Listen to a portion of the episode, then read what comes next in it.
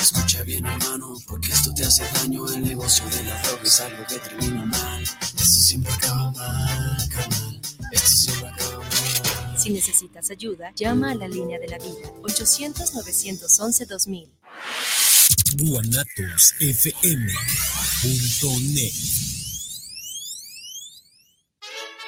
Semillas JS, empresa dedicada al mejoramiento genético para ayudar al productor y al campo mexicano, ofrece una amplia variedad de semillas híbridas para siembra de maíz. Contamos con híbridos especialmente para forraje y para trilla de grano blanco y amarillo, e híbridos para cosecha de hoja, para tamal y también híbridos eloteros. Semillas JS se adapta perfectamente a ciclos de temporal de lluvia y a terrenos con sistema de riego. Puede ser sembrados a altitudes que van desde 0 hasta 2.800 metros sobre el nivel del mar. También ofrecemos asesorías sin ningún costo en la compra de nuestros híbridos. Contáctanos a nuestros teléfonos 3334 6653 11 y 3326 76 98 29. Semillas JS te ofrece precio, calidad y rentabilidad.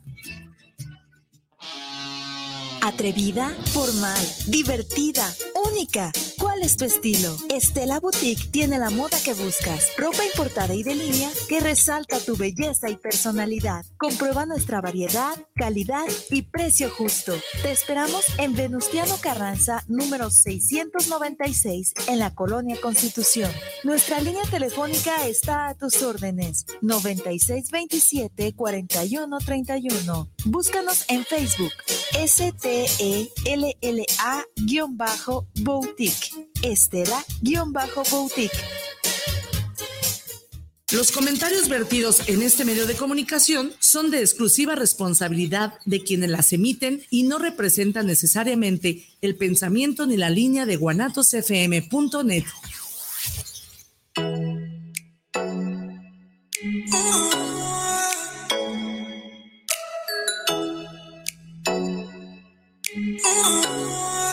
buenos días. Bienvenidos, queridos ciberescuchas, a su programa Entre Amigas y un Café a través de guanatosfm.net, donde trataremos temas como la tanatología, psicología y del acontecer diario. Quédese con sus amigas Lorena y Amalia. Recuerda, estamos de corazón a corazón compartiendo emociones. Ya son las 8 de la mañana. ¡Comenzamos!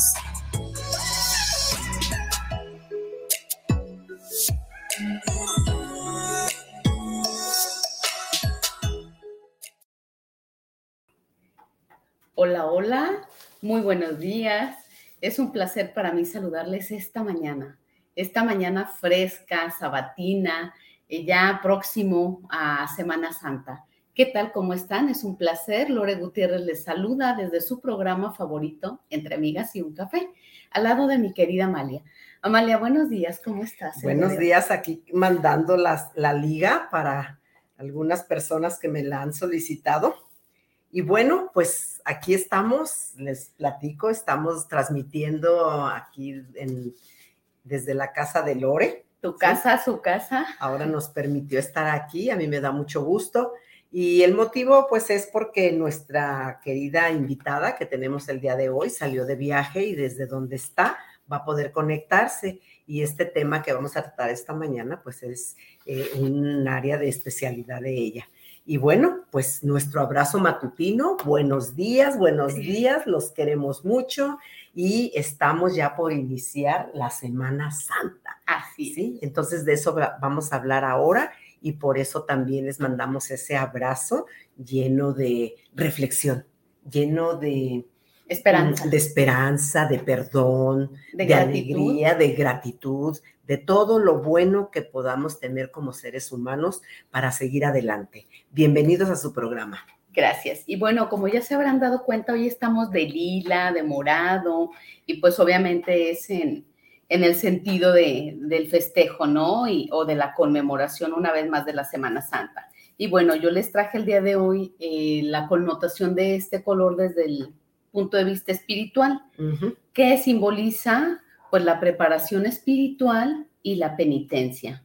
Se usa también en Adviento, en la Cuaresma, que es para tiempos de preparación Navidad y Pascua, en la administración del sacramento, de la penitencia en general y de todo tipo, Amalia, de penitencias, así como también uh -huh. simboliza lo que es luto o pérdida. Sí, yo recuerdo ese color, ese color lila morado cuando acompañaba a mi abuelita en los tiempos de cuaresma, los templos, y siempre estaban todas las imágenes cubiertas con este color. Y no sé, mucho tiempo, a mí no me gustó el color lila, no sé, me daba mucha tristeza posiblemente ahora que lo reflexiono, eh, porque mi abuela lloraba, cantaba, rezaba, y pues yo decía, ¿qué le pasa a mi abuela, no? Y, y, lo asociaba con eso, pero pues ya encontrando el gran significado que tiene, pues amo ese color también. Así es. Y bueno, si hablamos de recuerdos, pues para mí llega sin duda un recuerdo importante de mi infancia con mis hermanos y mi madre, en donde ella precisamente en esta época nos eh, acompañaba y nos guiaba para hacer ayuno, precisamente. Y ayunábamos en algunos momentos, sí, tanto los alimentos, lo que comíamos, como otras cosas en las que ella hacía énfasis, que ella nos decía, ayunen de palabras hirientes y transmitan frases de cariño o transmitan cariño a los otros. Eh, cambien el descontento o hagan el ayuno del descontento por la gratitud eso nos decía ella. Eh, ayunen el enojo también por la paciencia. Sean tolerantes, sean pacientes. Y bueno, eso se los comparto también a nuestro querido público y a ti, mi querida Amalia, en donde ayunemos también del pesimismo por la esperanza, de las preocupaciones por la confianza y la fe en Dios, que Él nunca nos abandona.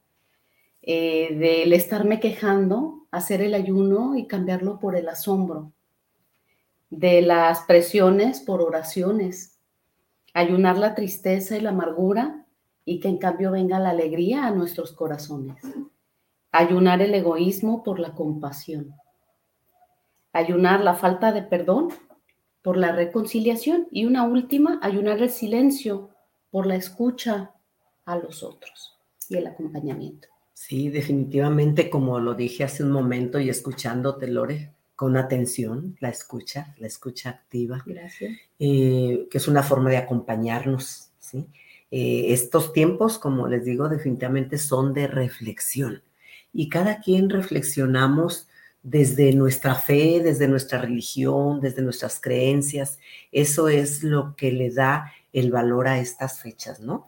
Y, y, más que a la fecha, a lo que estamos recordando, ¿sí? A lo que se conmemora. Y precisamente pues la invitada nos va a hablar de esas palabras que has mencionado, eh, la esperanza, ¿sí? Que está muy presente en todo esto, el perdón, ¿sí? Entonces, eh, vayamos pensando en qué queremos o qué sentimos, qué sentimos eh, al acercarse a estas fechas dentro de nuestro interior, pues para aprovechar este tiempo de reflexión para o liberarlo o fortalecerlo, ¿sí? Y nutrirnos de lo bueno que nos traen estas historias, porque finalmente es una historia también de un gran eh, hombre, un gran ser humano que estuvo en la tierra y que nos dejó una enseñanza muy grande. Y cada quien la hemos aprendido, la hemos sentido o seguido desde nuestra óptica, desde nuestra creencia. Así es. Excelente, Amalia. Bien, y si hablamos de amor, de esperanza, de gratitud, ¿Qué tal si compartimos el teléfono del estudio para que nos manden sus mensajitos y recordemos que todos los sábados eh, damos las gracias por algo? Bueno, todos los días, pero aquí en el programa todos los sábados. Por si hay alguien del público que nos esté acompañando este sábado y quiere mandar una gratitud, un agradecimiento especial, sí. pues que nos acompañe. ¿Compartimos el teléfono? Sí, me parece muy buena tu, tu observación, Lore, de la gratitud. Y el teléfono para que nos escriban es el 33 17 28 01 13. Puede ser una gratitud, una reflexión, un comentario, lo que ustedes gusten compartir para sentirnos todos acompañados. Y antes de, irnos a nuestro primer bloque, Lore, no sé si tengas otra cosa sobre esto. Yo quisiera, y sé que tú también, comentarles a nuestros cibernautas eh, pues lo que tuvimos en nuestro taller de Resurgiendo, ¿sí? Te dejo la palabra, mi Lore. Muchísimas gracias. Pues, ¿qué les puedo decir? Primero que nada, agradecida infinitamente con Dios, con el universo, con mis compañeras de trabajo, de este caso fue un fin de semana tan extraordinario en donde acudieron personas que me sorprendieron en general. En general, ¿por qué? Porque fueron personas que se entregaron, que se conectaron, que trabajamos en comunión con el amor y para el amor, que hicimos introspección, que hicimos equipo y que dentro de ese trabajo, dentro de ese taller que fue resurgiendo al lado de mi mejor compañía, que soy yo mismo, en ese sentido nos volvimos familia. No hubo una diferencia en cuanto a quién era quién, sí hubo comunión, sí hubo entrega y bueno, con la satisfacción y el orgullo de que en esas caritas, en esas sonrisas y por qué no también en esas lágrimas estuvo solución y evolución presente, pero como seres humanos. Sí, tuvimos compañía de aproximadamente, no aproximadamente, no aproximadamente, sino 26 personas. Así es. 26 personas que acudieron a nuestro llamado, pues a nuestro llamado, nuestra invitación y que aceptaron, aceptaron nuestro trabajo y nos dieron a nosotros también la oportunidad de crecer, Lore. Así es. ¿sí? Eh, eh, estuvimos impartiendo los temas, Lore, eh, nuestra querida Alo Caballero y su servidora, y, la compañía de esas personas, 26. Y, y, lo que quiero resaltar es que había de todas las edades. Así Había jóvenes. Es eh, muy gratificante trabajar con jóvenes porque somos, eh, somos, ella me, ya me puse en el lado de los jóvenes. Somos. Eh, somos, somos jóvenes todos porque en, en este sentido de que siempre queremos aprender. ¿Sí? Y jóvenes porque diario estamos cambiando. Diario la vida tiene cambios y esos cambios que la vida nos va presentando nos da esa oportunidad precisamente. Así es. De ir creciendo y de ser jóvenes cada día. Sin duda. Y bueno, no es por presumir, pero en realidad la persona más joven que acudió a nuestro taller fue un chico de 14 años. Que en realidad estamos hablando de una población muy joven. Vino con él también su hermano de 16 y de ahí hasta, eh, hasta, hasta nosotras. No, no tuvimos mm, pues como unas cuatro personas de, de, incluyéndome yo como ponente de lo que ahora se llama de la tercera edad o adultos mayores, ¿sí? Que la verdad nutrieron también bastante el taller. ¿sí? Y tuvimos la compañía de nuestra querida Moni Moreno, ¿sí? De Beto Gallardo. De Beto Gallardo con la música, que aunque él no pudo estar tocando por una lesión que traía en su brazo, en su hombro, ¿sí? Pero puso música y cantó y bailó, hicimos bailar a todo mundo al final como un cierre y pues estamos muy contentos. Entonces pueden decir que presumidas y solo ellas saben si es cierto, pero ahí están las fotografías en Solución Evolución en la página. Así Métanse ahí para que lo vean y además con el enorme agradecimiento de que este taller fue convocado solamente para personas muy cercanas y fue para 20 personas, que era lo esperado, ¿no? Entonces estamos mucho más contentas, más agradecidas porque obviamente rebasamos estas expectativas. ¿Por qué lo hacemos en pequeñito? Porque es cuidar esa calidad, es cuidar a cada uno de ustedes como asistentes, acompañar, observar, ver cómo lo están viviendo, cómo se están sintiendo y hacer esa contención en un momento dado si se requiere. Entonces es por eso que se hizo para 20 personas y acudieron 26. Muchas gracias. Sí, sí, y como en todos los cursos que se, o talleres que se imparten con seriedad, con profesionalismo, como lo hacemos desde Solución y Evolución, tuvimos todo un proceso desde la, el primer anuncio que salió hasta la evaluación del curso, ¿no? Y continuamos con un seguimiento dentro de, bueno, está ya ahí en, en el grupo que se forma esa invitación a que quien desee un seguimiento, y de hecho ya lo hemos estado haciendo, eh, estamos a sus órdenes. Están nuestros teléfonos y lo mismo, queridos cibernautas, se los decimos a ustedes, siempre estamos para acompañarlos. Así es, de corazón a corazón, compartiendo, compartiendo emociones. Y bueno, nuevamente el teléfono, el 33 17 28 01 13. Gracias a todos los que ya se están reportando, a los que nos están viendo. Un saludo a mi mamá que está ahí en casa viéndome junto con mi prima y toda la familia que nos acompaña también. Y eh, en especial a, mi querida Berta Valencia, que pues me hizo un nuevo corte, que también de seguro nos están viendo. Un abrazo a ellas y muy recomendable, doña Berta y sus queridas hijas, ¿sí? Nos vemos en el siguiente corte. Regresamos. Este es su programa Entre, amigas, y, un café. Regresamos.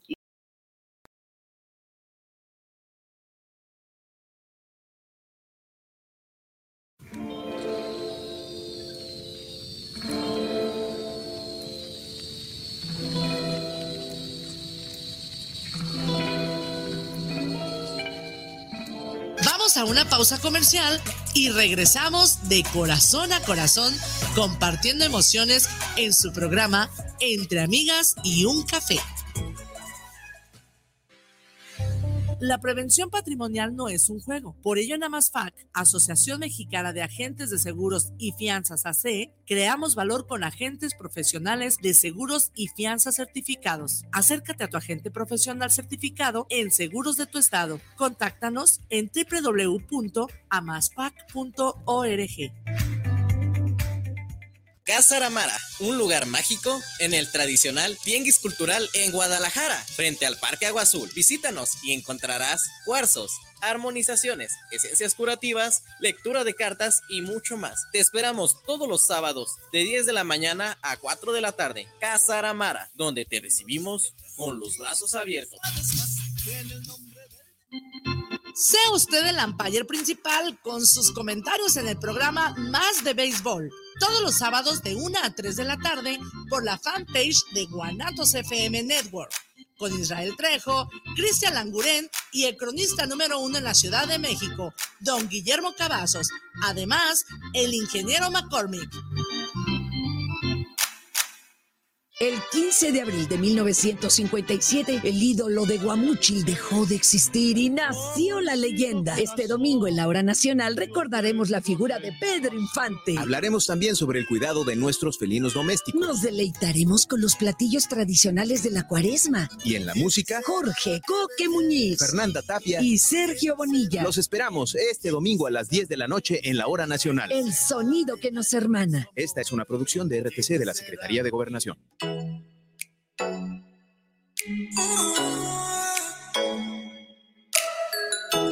Les invitamos a escuchar su programa Entre Amigas y un Café, todos los sábados a las 8 de la mañana con sus amigas Amale y Lorena, donde trataremos diversos temas de psicología, tanatología y del acontecer diario. Recuerda, sábado a las 8 de la mañana, por esta señal de guanatosfm.net y por nuestra fanpage Guanatos FM Network. Las mejores guzguerías, ven y saboreala solo en la Guzgue de Guanatos FM. Contamos con hamburguesas de arrachera, hawaiana y de tocino, papas a la francesa, salchipulpos, salchitacos, biónicos, crepas y mucho, mucho más. Estamos ubicados en calle Fermín Riestra, número 1273, entre Pavo y Federalismo. Haz tus pedidos al número 33 33 33 0340. Entrega a domicilio con área limitada o busca En Didi Food como la voz de Guanatos FM. ¡Te esperamos! Mafioso, narco, cocinero, buchona, dealer, mula. No importa cómo te disfraces para traficar o meterte drogas químicas, de todas formas te destruyes. La sangre de las drogas nos mancha a todos. Mejor métete esto en la cabeza. Si te drogas, te dañas. Si necesitas ayuda, llama a la línea de la vida, 800-911-2000. Para vivir feliz, no necesitas meterte en nada. Todos los miércoles, en punto de las 5 de la tarde, tú y yo tenemos una cita. Un programa donde encontrarás charlas, entrevistas y música para ti. Recuerda, nuestro invitado especial eres tú. Tardes de Luna, escuchando tu corazón. No te lo puedes perder. Si su paladar es de buen gusto, lo invitamos a que conozca los verdaderos y como deben ser, los originales hot dogs. Nos encuentran en el cruce de la calle Miguel Hidalgo y General Pesqueira, a unos pasos de la terminal Tufesa, en la Gran Abojoa, Sonora. 64 años nos recomiendan. Estamos de regreso en su programa Entre Amigas y un Café. Mándanos tu comentario al WhatsApp 3317 280113. Continuamos.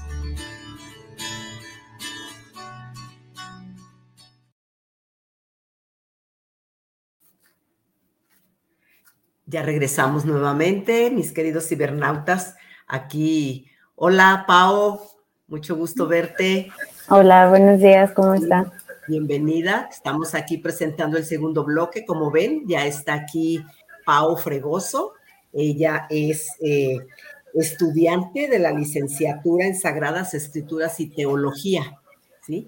Y nos dio mucho gusto que aceptara hablar de este tema porque definitivamente es un tema muy sensible, muy esperado por eh, nuestros cibernautas, en su mayoría todos ellos son católicos y pues también, como decíamos, quienes no lo sean, desde su punto de vista, desde sus reflexiones muy personales, van a disfrutar este tema. ¿Qué te parece nuestra invitada? Excelente, ¿Eh? pues bienvenida Pau, mucho gusto, gracias por aceptar la invitación y bienvenida a este programa, por tu casa. Muchas gracias y gracias a ustedes este, por la invitación y por invitarme a compartir este tema con ustedes. Gracias, es un placer. Bueno, pues vámonos de lleno porque el tiempo apremia. Eh, compártenos, Pau, qué es o qué significa la Semana Santa. Muy bien, bueno, vamos a empezar este, sabiendo qué es la Semana Santa. Pues la Semana Santa Católica es un momento especial del año litúrgico que nosotros tenemos este, dedicados a la reflexión y a la pasión de Cristo. Si nosotros este, nos podemos ver en la Biblia, en el Antiguo Testamento nos narra, por ejemplo, con los profetas la venida, o ahora sí, digamos, como el mensaje mesiánico, que significa que nos va narrando que viene el Mesías. Por ejemplo, vemos a un Isaías que nos habla que viene un Mesías y vemos cómo todos los este, profetas nos narran que viene alguien. Ya en el Nuevo Testamento nosotros vemos este, cómo Jesús llega y entonces en la Semana Santa es la forma que nosotros recordamos o vivimos todo lo que Jesús hizo por nosotros. Digamos como cuando, no sé, nosotros celebramos un cumpleaños, celebramos un aniversario, que nosotros es como volver a regresar o volver a vivir esa, esa parte o hacemos como ese recuerdo, es cuando nosotros litúrgicamente, como católicos, nosotros ahora sí que celebramos o recordamos todo ahora sí lo que Jesús hizo con nosotros. Y bueno, la Semana Santa comienza en el Domingo de Ramos, que es lo que vamos a vivir el día de mañana, que cuando nosotros vamos es a la Eucaristía, que nos dan que la palmita, que el Domingo de Ramos y todo, nosotros estamos recordando desde que llega Jesús a Jerusalén y todo el pueblo de Jerusalén lo proclama como Salvador.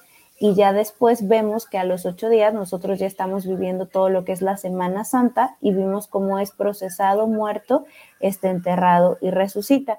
Entonces la Semana Santa siempre es variable, pero siempre es entre marzo y abril luego del Domingo de Ramos, que hace, bueno, cuando iniciaban el programa, ustedes comentaban que iniciamos la cuaresma, es como un tiempo de preparación, este, estaba lo del color morado y todo. Entonces la cuaresma es una preparación que nosotros tenemos, es como una purificación.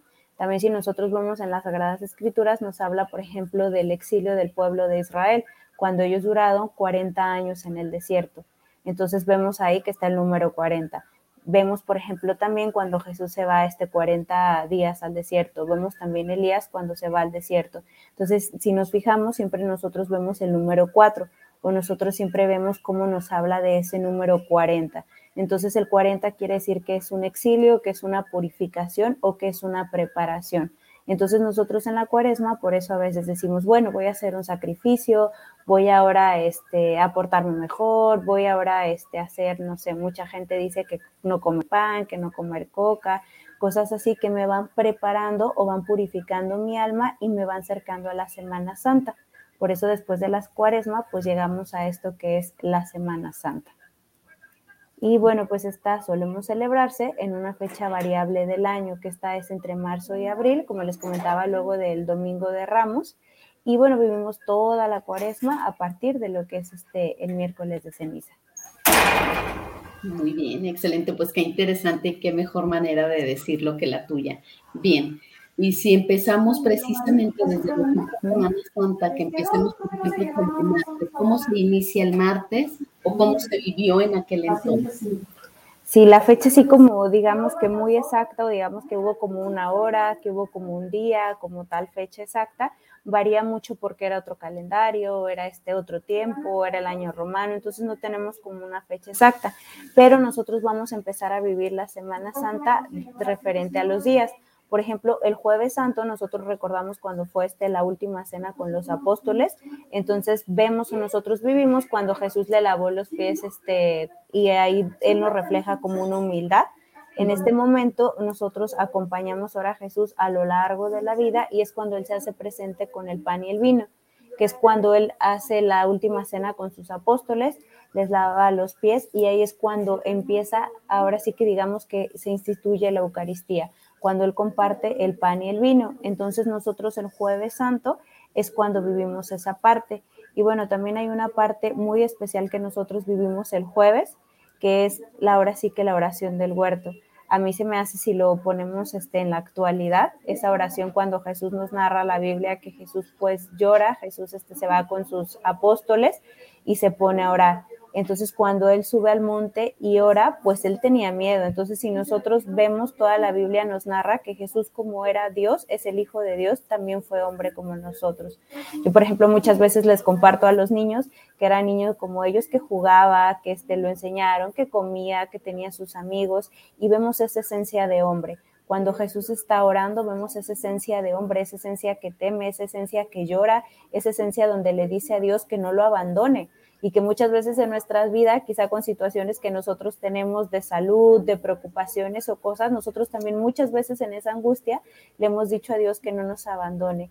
Pero creo que lo más difícil que a veces existe es aceptar la voluntad de Dios es decirle a Dios como haz tu voluntad en mi vida, porque cuando Dios hace la voluntad en la vida, quizá muchas veces no es ni lo que nos agrada, muchas veces no es lo que yo quiero en mi vida o yo quería otra cosa, pero hacer la voluntad de Dios es aceptar las cosas que aún así por encima de mis gustos, por encima de mis preferencias, sé que la voluntad de Dios va a ser mucho mejor a lo que yo quiero y pues todo lo que Dios pone en nuestra vida es con un propósito. Entonces el jueves también nosotros recordamos esa oración que Dios hizo, esa oración cuando Jesús se postra, cuando Jesús llora, cuando viene el ángel y lo consuela. Yo lo comparo muchas veces, como les comento, en nuestra vida o cuando yo he hecho así mi oración que a veces digo, ay, quisiera que Dios estuviera aquí o lo viera físicamente y me diera un abrazo cuando lo necesito ahorita, ¿no? Entonces ese jueves es especial porque es una preparación que nosotros también tenemos, que nos narra también en la Biblia que Él baja y este, los apóstoles están dormidos. Entonces, pues él se los llevó para que lo acompañaran a orar. Entonces, ¿cuántas veces nosotros quizás sentimos que Jesús se duerme o que las personas que están a nuestro lado se duermen, ¿no? Entonces, el jueves es un día muy especial porque recordamos eso, recordamos en el momento de la oración que Jesús es humano como nosotros, que él aceptó la voluntad de Dios y que a pesar de ese miedo, que a pesar de todo, él aunque le dice que si es posible, aparte de eso, es fuerte y sigue adelante. Entonces, ahí iniciamos el jueves, que es cuando conmemoramos eso. De ahí, bueno, vivimos Ahí pudiéramos eh, eh, hablar ya de, lo que es la fe, ¿verdad? Ahí en esa parte de, la, en la oración del huerto, donde se, se percibe o se siente más lo que es la fe para poder seguir adelante. Bueno, tiene su connotación, su definición muy especial. Y también me gustaría resaltar de todo lo que he dicho, son muchas cosas muy importantes, pero tenemos como la misión de, dar a conocer lo que es la tanatología, la psicología. Ahí, en, esa oración del huerto, como bien lo has dicho tú, ya se habla de un acompañamiento, ¿verdad? la base de la tanatología. La tanatología tiene pues esa, esa cualidad de estar acompañando a alguien en un momento doloroso. Entonces, todo eso nos va enseñando también de que, eh, como bien lo dijiste, que Jesús fue un hombre que necesitó compañía y en la seres humanos también estamos necesitando esa compañía. La de Dios cuando somos creyentes, ¿sí? O la de alguien que nos acompañe para seguir el camino, ¿verdad? Puede ser una reflexión, reflexión de la fe y el acompañamiento en este caso. Sí, claro. Sí, fíjate que si nos centramos en esa parte, pues de la fe, Yo siempre he pensado que nadie ama lo que no conoce, ¿no? Entonces, este, tener fe, pues es como, no sé, yo muchas veces en lo personal lo he sentido que es como el aire, que lo siento, que lo necesito para vivir, pero quizá no lo puedo ver o no lo puedo tocar. Yo sí siento que es la fe en Dios, pero pues toda fe que nosotros tenemos en Dios se deriva del amor y pues el amor se deriva del conocimiento, del acercamiento que tenemos a Él. Por ejemplo, es como nosotros encontrar una identidad. Actualmente yo creo que muchos este, necesitamos saber una identidad, el saber quién soy, para qué estoy, para qué vivo. Y eso me va, cuando yo tengo como esa identidad, voy teniendo una identidad con Cristo. Y cuando tengo una identidad con Cristo, yo voy teniendo una fe objetiva y clara. Una fe objetiva y clara es esa aquella fe que me va a llevar a creer. Y bueno, la verdad, tener fe yo creo que es de las cosas a veces que nos cuestan o de las cosas más difíciles y es de lo que pues más lo sentimos que carece muchas veces en tiempos de prueba, ¿no?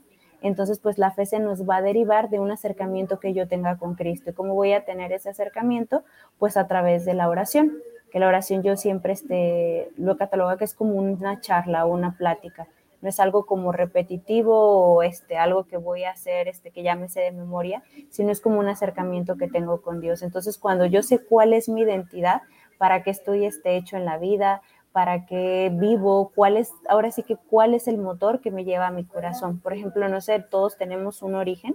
Si nosotros vemos este, en las Sagradas Escrituras, en la parte de Génesis, nos habla de un origen que nosotros tenemos. Vemos cómo inició todo, pero vemos cómo Dios nos hizo con amor. Vemos cómo Él así este, el cielo, la tierra, las estrellas, o sea, todo lo hizo y apareció. Pero vemos cómo al hombre lo tejió con sus manos, cómo lo hizo con esa delicadeza. Entonces, si partimos de ese origen, sé pues que soy un ser amado, este, ahora sí que hecho con amor con Dios.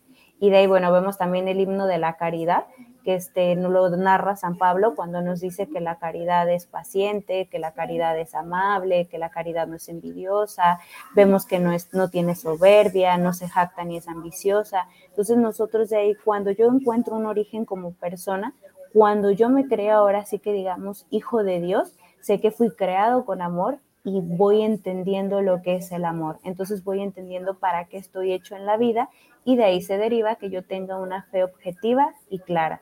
Y así es cuando yo encuentro la identidad de mi fe en Cristo. Sí. Y en un momento dado, gracias Amalia, Pau, podemos también darnos cuenta de lo que es mi misión de vida. Estoy encantada escuchándote, es súper interesante lo que abordas y la manera tan bella en la que lo explicas. Entonces también darnos cuenta cuál es mi misión, y llevarla a cabo con, con amor, con entrega, con pasión y con mucho respeto. Así es. Hablabas del, del Jueves Santo y, y, aquí vemos también que tenemos, pues, obvio, el Viernes Santo. El Viernes Santo que podemos hablar en este momento, Pau.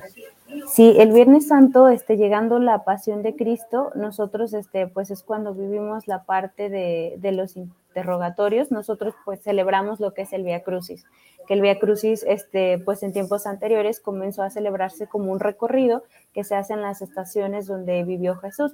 No sé, donde ocurrió cada escena, lo fueron designando una estación y bueno, ahora nosotros vivimos el Via Crucis, que son 14 estaciones en las cuales vamos haciendo una reflexión de esta parte. Pero bueno, llegando ahora sí que la pasión, nosotros vivimos el viernes todo lo que fue la pasión de Cristo, desde que vemos los interrogatorios de Pilato y Herodes, vemos lo que es la parte de la flagelación, la coronación, la crucifixión, y nosotros ahí conmemoramos adorando este la cruz. Muchas veces si nosotros participamos en, en, todo lo que son estos ejercicios de, los, de nuestras parroquias, vemos cómo es el Via Crucis y después vemos ahora sí lo que es un rosario del pésame. Si, no sé si han visto la película de la Pasión de Cristo de Mel Gibson, ahí por ejemplo nos narra todos los detalles que vivió Jesús. Es cuando yo empiezo a comprender lo que es la cruz empiezo a comprender lo que es dar la vida por amor, entonces empiezo a comprender toda esa parte a mí, por ejemplo, hablando de la película, me llama mucho la atención ver todo lo que él vivió. Me parte más el corazón ver cuando se cae este y María corre a levantarlo y recuerda esa parte. Entonces vemos también un Pedro que este lo niega tres veces y se arrepiente. Vemos un Juan que siempre está ahí al pie de la cruz, que no le importa y siempre está firme y puede más el amor este que todo, no importa si le iban a hacer algo, no importa nada, sino puede más el amor y lo mueve más el amor estar ahí estar en las buenas y en las malas, con Jesús y esa fe que lo tenía.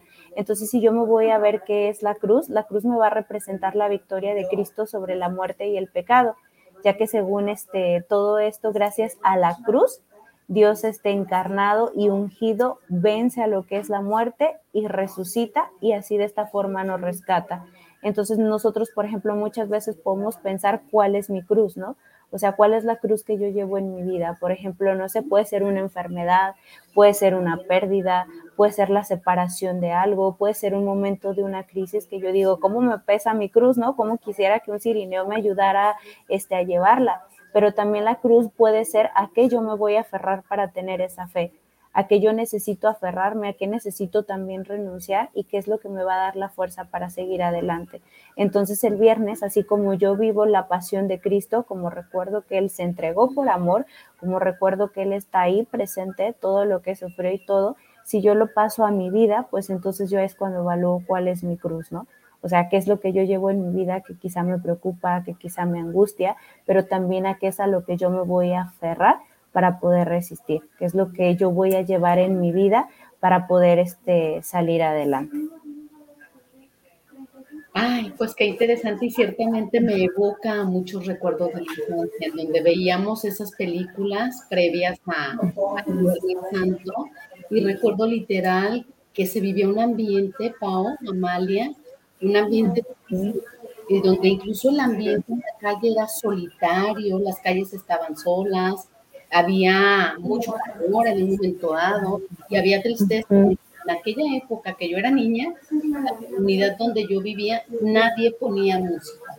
Había un respeto para estas fechas en donde no se ponía música, en donde se guardaba incluso el viernes y bueno, algunos otros días había quien, de no desperdiciar el agua y era como muy apegada a esta parte. Bueno, recuerdo también de manera muy simple que precisamente muy cerca de Crucis, tal en la iglesia de las calles, y había dos y se vivía el Via Crucis. Entonces, teníamos y era ver desde bebitos hasta ancianos, el era con esa entrega, con esa devoción, el recorrer ese camino y vivirlo como tal. Entonces, ahorita que te escuchabas, china la piel de recordar precisamente esta etapa y de estarlo viviendo ahora ya esta etapa, en esta edad, en esta formación, ya como madre, bueno, y de otras formas, en donde ciertamente el sembrar en los hijos, el sembrar en la comunidad, ese amor a Dios, ese amor a nuestras tradiciones y sobre todo la gratitud de y ahora. Sí, todo eso que comentas también yo lo viví con mi abuela, viví con ella muchos años y eh, también es importante comentarles que yo el último, digamos, ritual que vi sobre, sobre el Viernes Santo fue en una vacación que tuvimos en Morelia y me tocó ver la marcha del silencio. Yo nunca la, la había visto, la marcha del silencio y la verdad, Lore, como dices, se pone la piel chinita de esa devoción, de esa entrega y bueno, quizá para las nuevas generaciones, para la juventud, todo esto pudiera parecer pues exagerado o, como ellos le quieran llamar, ¿sí? Pero pues son rituales que han permanecido por años eh, por respetar y recordar la historia de ese hombre que estuvo aquí en la tierra. Y cada quien tomamos lo que mejor nos hace sentir de todo esto, ¿no? Y, creo que la vida así va dando cambios, pero esas cosas fundamentales van quedando. Y tomamos del pasado o de la historia lo que nos hace sentir bien. Y, esa es la intención de este programa. Sin duda. Sin duda. Ya como tú nos estás platicando, pues sabemos que eh, interactúas con jóvenes, con niños, pues te da esa autoridad para poder estar diciendo las cosas así, como las estás diciendo, querida Pau. Así es. Y si hablamos del sábado de gloria, Pau. Bueno, eh, sí, el sábado de gloria, este, nosotros ahora sí que vivimos que vivimos, pasamos de un día de tristeza y de luto, por ejemplo, lo que comentaban de la marcha del silencio y todo, Cuando nosotros perdemos a un ser amado, perdemos a alguien este, que nosotros amamos, pues es un dolor. Nosotros tenemos un luto porque tenemos esa tristeza de que perdimos lo que amamos. Entonces, el sábado de gloria, durante la noche se desarrolla lo que es llamado una vigilia pascual que ahí es cuando nosotros celebramos la resurrección de Cristo. Entonces nos resulta este, habitual que se bendice el agua, se encienden las velas y es el símbolo de la resurrección, que es una gran fiesta. Entonces nosotros lo celebramos el domingo ya cuando vamos este, a amanecer, este, perdón, el sábado para amanecer el domingo, porque es en el momento que nosotros vamos a dar ese paso a la gloria. Cuando nosotros, por ejemplo, vemos el domingo de Pascua de resurrección, es cuando nosotros vemos que Jesús venció la muerte, que nos regaló la vida. Nosotros vemos que varios evangelistas nos hablan en la Biblia cuando Jesús empieza a anunciar. Por ejemplo, este Marcos, Marcos nos narra que Jesús empezó a enseñarles que el Hijo del Hombre este, iba a morir, pero iba a resucitar. Entonces es cuando nosotros también este, celebramos esa resurrección y nosotros por eso creemos y esperamos la parucía, que es cuando nosotros creemos que vamos a resucitar. O sea que va a llegar un momento en el cielo que nosotros no vamos a tener solamente el alma, sino vamos a tener ya nuestro cuerpo y nuestra alma.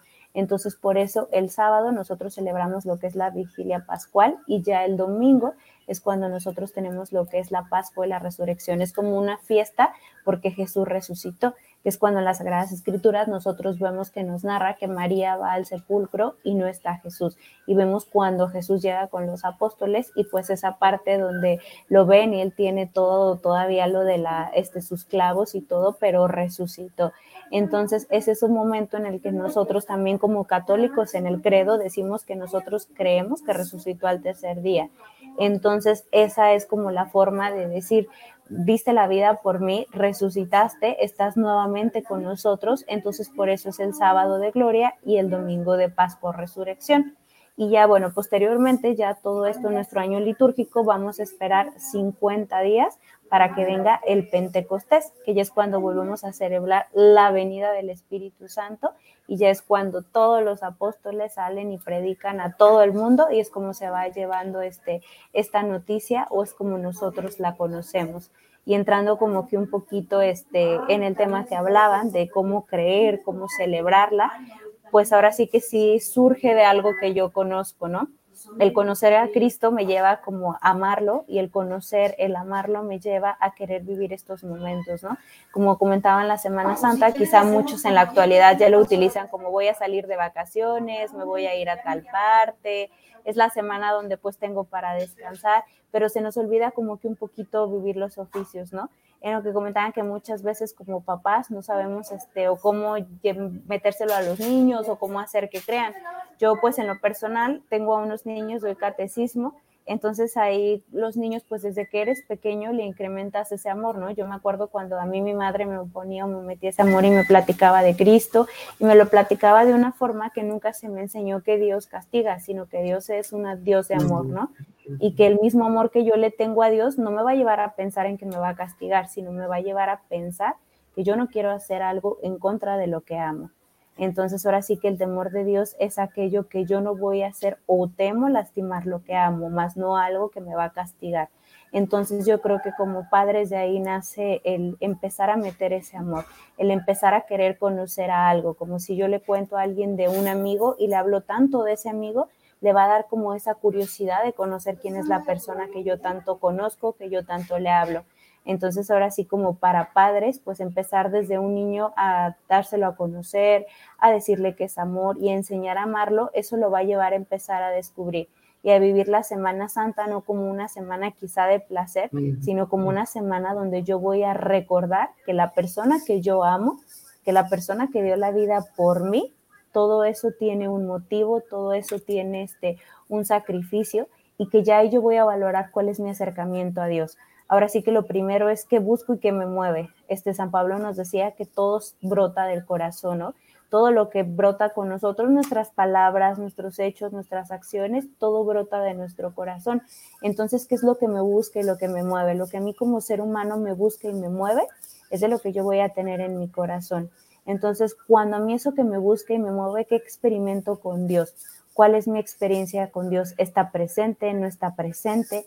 Y de ahí viene un qué temo o qué remordimiento tengo yo. Entonces todas esas acciones que brota de mi corazón me va dando como entender un espacio en qué lugar de mi vida se encuentra Cristo o en qué lugar de mi vida aborda Cristo. Si a mí lo que me mueve muchísimo son cosas quizá, no sé, unos viajes, me mueve la economía, me mueve otros intereses, pues quizá Dios no está mezclado en el corazón. Si a mí me mueve quizá más la humanidad, me mueve el ayudar, me mueve el tener un apoyo, me mueve algo, pues quizá Cristo está en el centro del corazón, ¿no? Y Cristo siempre es como muy caballeroso, él nunca va a entrar a fuerza, sino que él toca la puerta y espera como la parte en que nosotros digamos que sí y entra, ¿no? Y la vida, pues lo que comentaban como momento de Cristo, yo creo que es como un noviazgo, un matrimonio, que ahora sí que necesitamos estar ahí, o sea, necesitamos el enamoramiento, necesitamos el día a día, hay momentos como que uno se enfría, hay momentos como que uno ya no le dedica el tiempo, pero si busco esos detalles, si busco ese tiempo, es como un amor que se va enriqueciendo. Entonces, cuando voy teniendo como que ese amor, ya es cuando comienzo a vivir lo que es la Semana Santa. Y bueno, las Sagradas Escrituras ahora sí que nos narra todo lo que ocurrió. Como comentan, es como una historia que se me narra. Obviamente las Sagradas Escrituras son contemporáneas. Sí, no sé, podemos ver muchas cosas en el Antiguo Testamento y todo, pero no, no, no lo narran a las experiencias que viene ese tiempo, a las creencias que viene ese tiempo pero cuando vemos la venida este, de Cristo, como comentaban ustedes, que fue ser humano, que vivió aquí entre nosotros, pues vemos un Cristo que a nadie hacía menos, vemos un Cristo que a todos sanaba, vemos un Cristo que a todos curaba, vemos un Cristo que antes de condenar y que antes de juzgar, pues Él nos llevaba a reflexionar, vemos un Cristo que nos daba parábolas que nos ayudaban a entender. Vemos un Cristo que, por ejemplo, no le importaba si en Samaria no se llevaban con los judíos, pero Él los unía.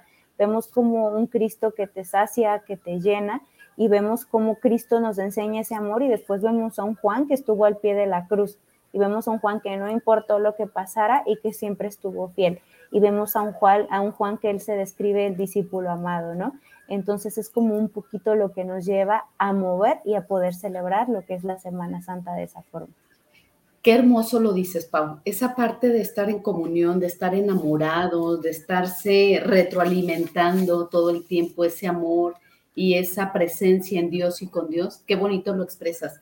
Sin duda, eh, la mejor manera de, de compartir eso y de invitar a la población a que se acerquen, a que hagamos presencia, a que vivamos tanto lo que es la Semana Santa como la Pascua y bueno, el próximo año la Cuaresma en general, aquellos que no han hecho presencia, que no se han acercado tanto, qué mejor manera de invitarlo, ¿no? Que no es una invitación directa, pero sin duda, como tú lo expresas, invita y nos lleva de la mano literal a acudir y hacer presencia y a estar admirando y a estar en armonía con Dios y con el universo. Y como bien lo dijo ella, desde el amor y no desde el temor, ¿verdad? Así es. Sí, lo explicaste muy bien. Esa parte me gustó mucho porque siempre ha sido un tema muy polémico, ¿no? Porque enseñar el, eh, el acercamiento a Dios desde el temor, ¿sí? Y no desde el amor. Me encantó esa parte. ¿sí? Ya volveré a ver el programa y tomaré nota. Por lo pronto, Pau, ¿nos permites darle voz a nuestros eh, cibernautas, por favor? Claro que sí. Gracias. Bien, bueno, pues tenemos a Ivonne Gisela, como siempre nos acompaña. Saludos, Ivonne. A Juanita Ramírez también, un saludo especial. A Lo Caballero, que también nos está acompañando y nos dice, buenos días, estoy llena de amor por amanecer mi sábado con tres hermosas voces llenas de sabiduría. Quisiera preguntar, cómo podemos involucrar a los niños en la cuaresma, pero en una forma práctica de acción.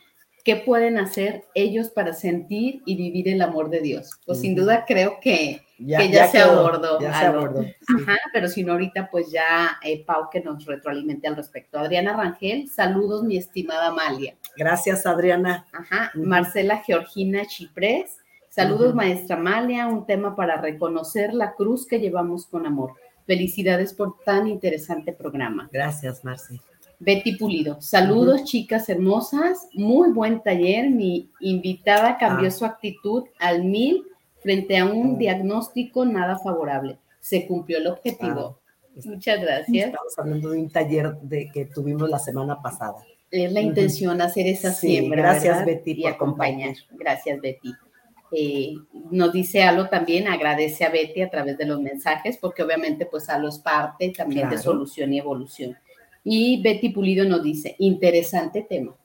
Ajá, ¿Tú tienes algo sí, por allá? acá en el 33 17 28 01 13 tenemos a Isabel Márquez desde la Ciudad de México, a Luis Eduardo desde Tlaquepaque Centro, nos felicitan. Está Valentina González desde México, dice por qué la Semana Mayor, es, por qué a la Semana Santa se le llama Semana Mayor. Creo que pues es nomás puntualizar lo que ya se dijo. Roberto Arrucha desde el puerto de Veracruz, eh, le encanta el tema. Joel Aguilar desde Zapopan, eh, que cuál era la idea de la marcha del silencio, creo que también ya quedó aquí explicado. Alma Villaseñor desde Dubái, gracias Alma por acompañarnos desde esos lugares. Dice que allá ya son tardes y que le gusta que se hable de las tradiciones de la Semana Santa, ¿sí? Entonces...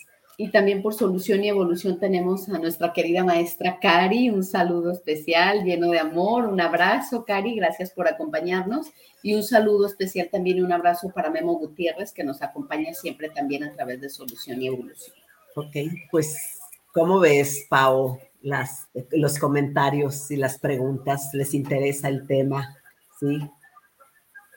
Sí, muy bien. Pues de las preguntas que hacían, por ejemplo, este, la Semana Mayor, nosotros le llamamos porque es la semana donde nosotros conmemoramos, ahora sí podríamos decir, los mayores actos como católicos, en el cual pues conmemoramos que Cristo dio la vida por nosotros, la resurrección, entonces es nuestra semana mayor porque nosotros llevamos un año litúrgico el cual por eso nosotros cuando asistimos a la Eucaristía vemos a los sacerdotes que a veces salen de verde, que salen de morado, que salen de rojo, que salen de blanco.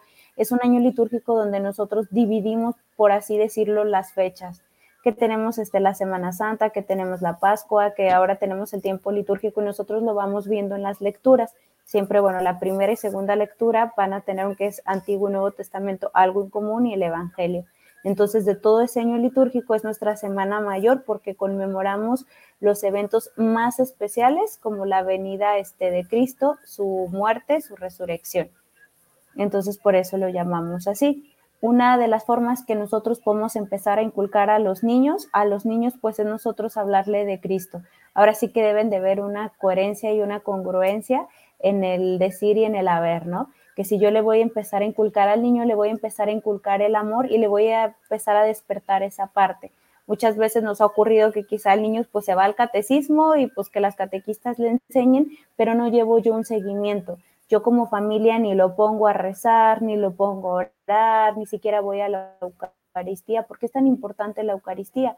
Porque en la Eucaristía yo le voy a enseñar a él que cuando él se sienta y él escucha el Evangelio, él escucha la humildad que me da el sacerdote, va entendiendo muchas veces que hay en la vida, ¿no?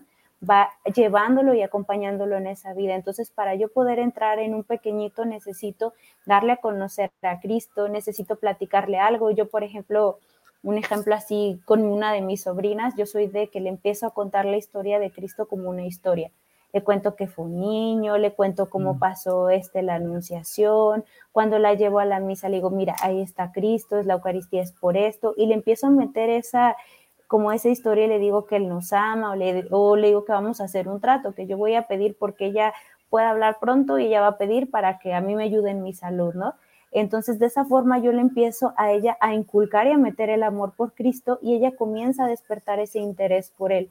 Y si yo siempre me pongo con ella a orar, si yo siempre me pongo con ella a pedirle a Dios, si yo todos los días le platico, si hasta al ver el sol le digo que Dios nos ama y nos manda ese sol para calentarnos, el niño va a ir despertando esa parte, acompañado de llevarlo a una catequesis para que ahí a él empiece a aprender no solamente ni los mandamientos ni una oración, sino que comience a comprender toda una historia desde los profetas, desde la venida de Jesús, desde que me narran las sagradas escrituras y así yo lo voy a ir formando para que cuando él sea un joven, un adolescente, él tenga esa esencia. En un joven ya, por ejemplo, pues que quizá nunca vivió esa parte, Quizá con los jóvenes nos pasa muchas veces el acercamiento cuando vivimos algún motivo o algo fuerte en nuestra vida. Cuando nosotros tenemos como un cambio, algo que sucedió o en medio de esa juventud que yo quizá tengo un momento de, de tristeza, que tengo ese vacío, cuando yo lo empiezo a llenar o me empiezo a abrir un poquito este, a Cristo, es que como joven me llena eso y es cuando empiezo a creer más en Cristo. Por ejemplo, con nosotros al momento de trabajar en jóvenes, hay jóvenes que nunca estuvieron ni siquiera o no asisten a misa, pero al momento de empezar con los temas, de empezar a entender que no solamente es como ir, rezar e hincarte, sino empiezo a tocar como muchas de esas partes de mi interior como persona empiezo a encontrar una identidad como persona, empiezo a encontrar un sentido de la vida, empiezo a encontrar qué es la vocación que yo tengo, es cuando como joven se me empieza a despertar esa, esa parte y empiezo a seguir a Cristo. Y como adulto... Precisamente, Pau, perdón que te interrumpa. Precisamente si hablamos de esa parte en donde los jóvenes en un momento dado se resisten, pero ya una vez que llegan, hay esa entrega y esa convicción de seguir, a mí me gustaría compartir un tanto lo que son valores y emociones desde lo espiritual, así como desde lo psicológico y tanatológico en el día a día en relación a esto. Eh, uno de los valores y emociones sería la humildad, en donde si trabajamos desde la humildad y podemos, por ejemplo, hacer voluntariado, trabajando la humildad. Otro sería la gratitud, el dedicar palabras, en este caso al Señor, a Dios, al prójimo y a nosotros mismos, ¿no? El convencernos tanto de la palabra, lo que estoy escuchando, como lo que yo también soy capaz de comunicar. Lo que sería el amor, que sería otro de los valores. El valor del amor en cuanto a Dios, a nosotros y por supuesto al prójimo. La esperanza, sabiendo que es otro valor y que es la esperanza en un Dios bueno, en un Dios que está siempre con nosotros y que está siempre a la mano, siempre al alcance en este momento quizá a través de Amalia, quizá a través tuyo, a través de, de quien nos sigue en este programa. Y bueno, está siempre presente lo que es la alegría. La alegría si lo vemos desde lo espiritual y enfocado a lo que estamos hablando el día de hoy, la alegría porque Cristo resucitó, porque está con nosotros, porque se entregó por nosotros, pero es la alegría, la devoción y el agradecimiento. Otro de los valores sería el coraje. ¿Por qué? Porque el coraje de Dios o de Jesús específicamente nos demostró que Jesús fue muy valiente al permitirse y al permitir eh, todo lo que fue la flagelación, el que lo lastimaran, toda esta parte en donde se necesita mucho coraje para tener esa sumisión que fue por amor a nosotros. El servicio, y cierro con esto, en donde es el servicio a Dios el servicio que Él daba a nosotros y que sigue dando el día con día, pero sobre todo que es hacia los demás. Si lo enfocamos y cerramos todo esto que yo acabo de decir, desde el punto de vista espiritual, psicológico, tanatológico y en el día a día, pues bueno, sin duda nos va a llevar de la mano a ser mejores seres humanos. ¿No creen? Excelente, Lore. Estoy escuchándote, escuchándote. Bien, ¿qué opinas respecto? Sí, fíjate que sí, lo, como lo comentas, sí es algo como que todo está, digamos, como unido, todo está en sintonía. Ahora sí que nuestra iglesia es muy rica en esa parte porque nos enseña eso, que además, como tú dices, de vivir un valor, de la cercanía con Cristo, pues también es yo como persona estar completa y plena, ¿no? El vivir esos valores, el vivir esa parte, el estar como tanto, pues mi alma, mi espíritu bien, el estar este, yo conforme conmigo misma, como tú dices, es como mi parte psicológica, emocional, espiritual, en la cual yo voy encontrando como una estabilidad, ¿no? Como tú dices, el vivir yo las cosas, a mí como joven me hacen creer más. Nosotros, por ejemplo, nos ha tocado hacer algo de un apoyo a, no sé, visitar ahora sí que un asilo, visitar a las personas con cáncer, hemos ido a visitar a las personas con SIDA y quizás esa parte que estaba dormida en mí despierta. Entonces ahí comienzo a vivir mis valores, comienzo con a vivir mi humildad, empiezo a encontrarme conmigo misma, empiezo a llenar o a descubrir ese espacio que tenía. Entonces toda mi parte, tanto espiritual y emocional, comienzan a encontrarse y comienzan a tener como una relación. Es cuando yo como persona voy encontrando esos vacíos, voy encontrando mi identidad, voy encontrando cuál es mi cruz, voy encontrando qué es lo que necesito y es cuando voy encontrando un orden en mi vida. Y ahí ya es cuando entra la parte de que todo lo que brote de, ahora sí como persona o todos mis actos van a brotar de mi corazón. Entonces ya si el corazón está conectado con todo o ya tengo como que tanto mis emociones, mi espíritu y todo en forma, pues ya todas las acciones que yo haga y broten de mi corazón, pues van a ser acciones que van a emanar de forma diferente. Sí, pues ¿qué creen? Que ya el tiempo está encima, ¿sí?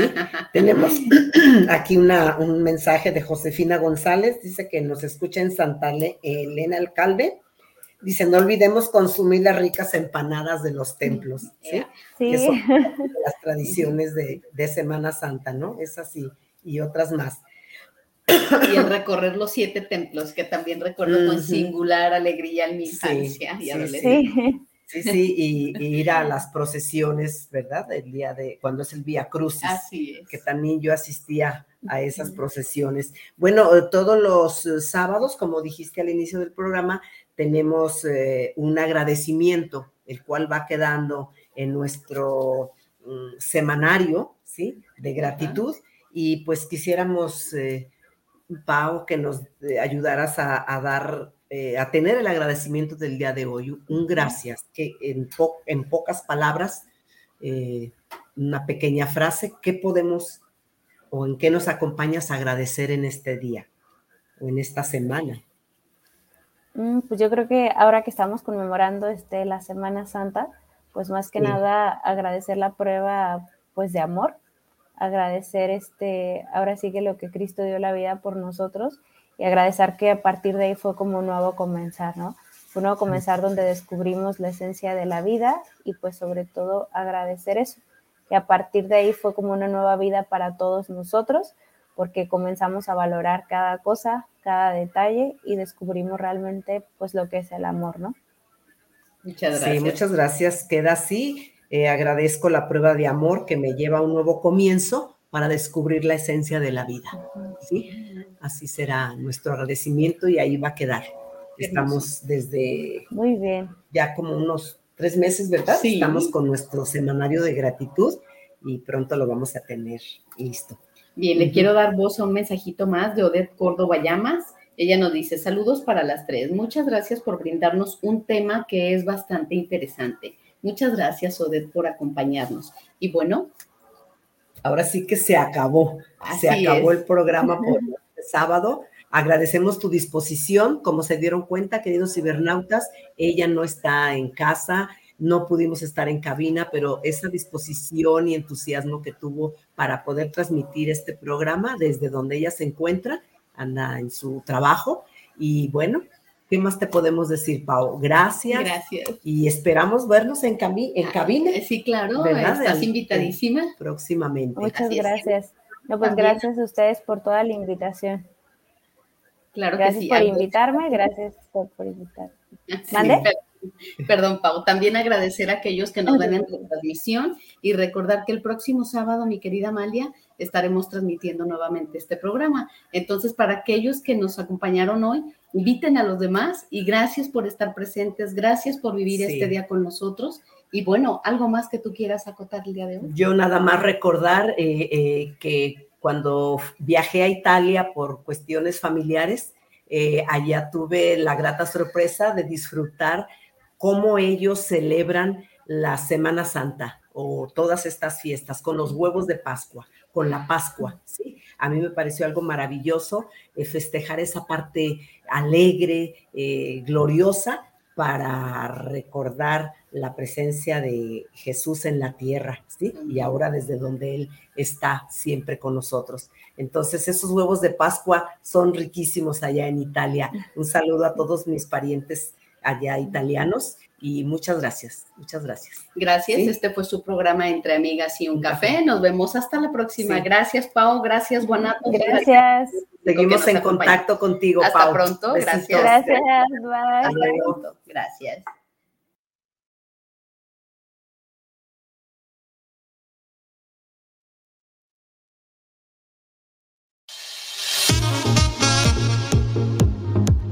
Este fue su programa matutino Entre Amigas y un Café, donde compartimos temas del acontecer diario. Les esperan el próximo sábado Lorena y Amalia, de corazón a corazón, compartiendo emociones.